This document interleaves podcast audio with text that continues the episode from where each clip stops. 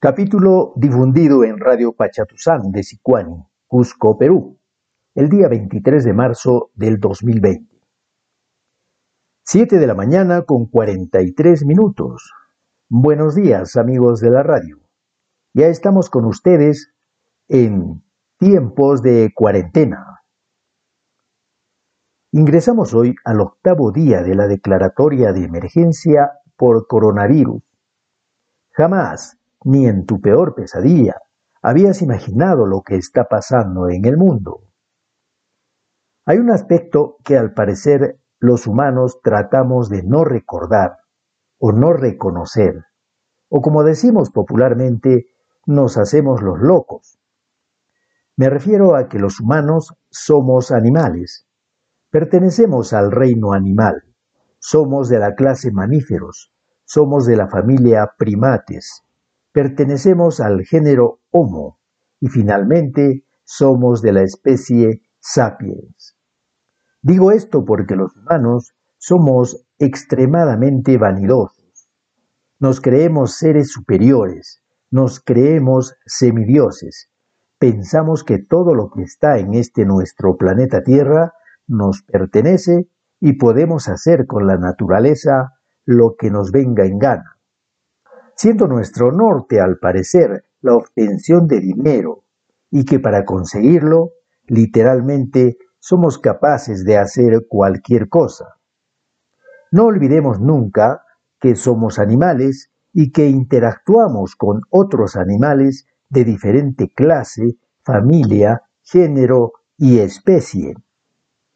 Dice, no sé quién dice, que somos una especie inteligente y superior, yo diría que los humanos somos una especie destructora y abusiva.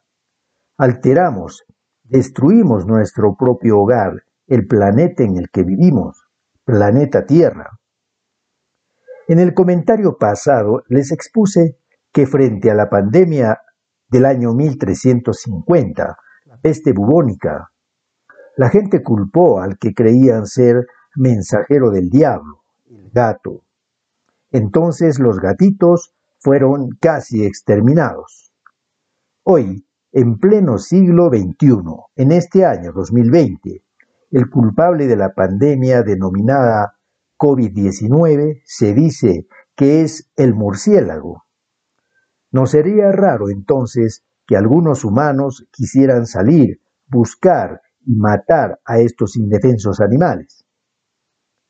Todas las actividades productivas que el humano realiza implican alteración y destrucción de la naturaleza. Los otros animales están relegados a espacios cada vez menores.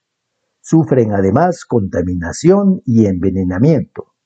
Y lo que es peor, sufren de parte de los humanos una cacería implacable. Los animales inferiores, como los denomina el humano, son cazados y transportados en grandes cantidades para medicina, para la alimentación, para complacer supersticiones y para tenerlos encerrados como mascotas. Lo más grave del asunto es que los animales silvestres llevan la peor parte. Así como los humanos sufrimos de estrés por nuestras actividades agitadas, diarias, y nuestras necesidades aparentemente nunca satisfechas, igual los animales silvestres, al ser atrapados, enjaulados, empaquetados y exhibidos en tiendas y mercados del mundo, sufren un extremo estrés. Las consecuencias de este abuso se reflejan en la inmediata baja de las defensas naturales del animal, entonces liberan virus en grandes cantidades. No lo digo yo, lo dice la investigadora Kate Jones de la Universidad College de Londres, Inglaterra. Los animales silvestres también son atacados por virus y bacterias y se enferman, pero en su hábitat natural, sus sistemas de defensa saben controlar las enfermedades. El inmenso tráfico de animales no solo es en China, es a nivel mundial. Los mercados y tiendas especializadas compran y venden animales. No les importa a los humanos si estos animales han sido arrancados de su hábitat natural. En el mercado de Wuhan, en China, el hacinamiento de todo tipo de animales enjaulados ha provocado lo que se denomina una transferencia zoonótica.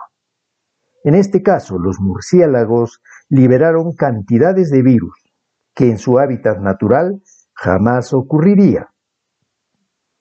Los virus mutaron, cambiaron, y las consecuencias las estamos sufriendo ahora. El gobierno chino, luego de comprobar esta situación, ha prohibido estrictamente la comercialización de animales silvestres bajo penas severas. Ha ocurrido en China, es cierto, pero ha podido ser en cualquier otro país del mundo. Además, no es la primera vez. Pandemias anteriores también se han producido por zoonosis de otros animales. Tampoco será la última. Las epidemias y pandemias seguirán apareciendo con la frecuencia que dictamine el comportamiento abusivo del humano frente a la naturaleza. El murciélago, extraordinario quiróptero, mamífero volador, no es el culpable por la aparición y propagación del coronavirus. Es el humano, único culpable por la aparición de la pandemia. ¿Y cómo vamos por casa? ¿Cómo estamos en nuestro país con el problema del tráfico de animales silvestres? También es de terror. Se los contaré en una próxima crónica. Ahora que la pandemia COVID-19 está haciendo estragos por el mundo, tenemos que reflexionar, tenemos que actuar con fuerza y decisión sobre las actividades de nosotros los humanos.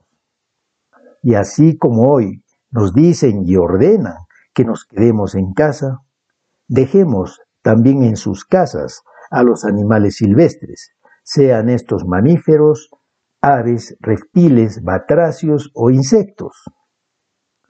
Gracias amigos, será hasta el próximo jueves.